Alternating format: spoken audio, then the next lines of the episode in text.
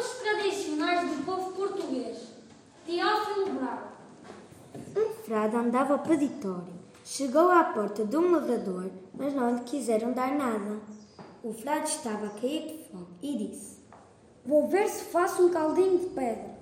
E pegou numa pedra do chão, sacudiu-lhe a terra e pôs-se a olhar para ela, para ver se era boa para fazer o caldo. A gente da casa pôs-se a rir do frade e daquela lembrança. Diz o frade: Então nunca comeram um caldo de pedra? Só lhes digo que é uma coisa muito boa. Responderam: Sempre queremos ver isso. Foi que o frade quis ouvir. Depois de ter lavado a pedra, disse: Se me emprestassem um poucarinho, Deram-lhe uma panela de barro. Ele encheu-a de água e deitou-lhe a pedra dentro. agora, se me deixassem estar a panelinha aí ao pé das- brasas. Deixaram. Assim que a panela começou a chiar, disse ele: Com um bocadinho de unto, o caldo ficava de primor. Foram buscar um pedaço de unto.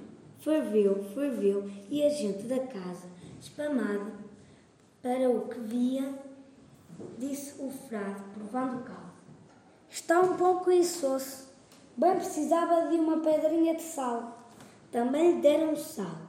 Temperou, provou e disse: Agora é com uns olhinhos de couve. Ficava que até os anjos o comeriam. A dona da casa foi à horta e trouxe-lhe duas couves. O frade limpou-as e ripou-as com os dedos, deitando as folhas na panela. Ai, um naquinho de chouriço é que lhe dava uma graça.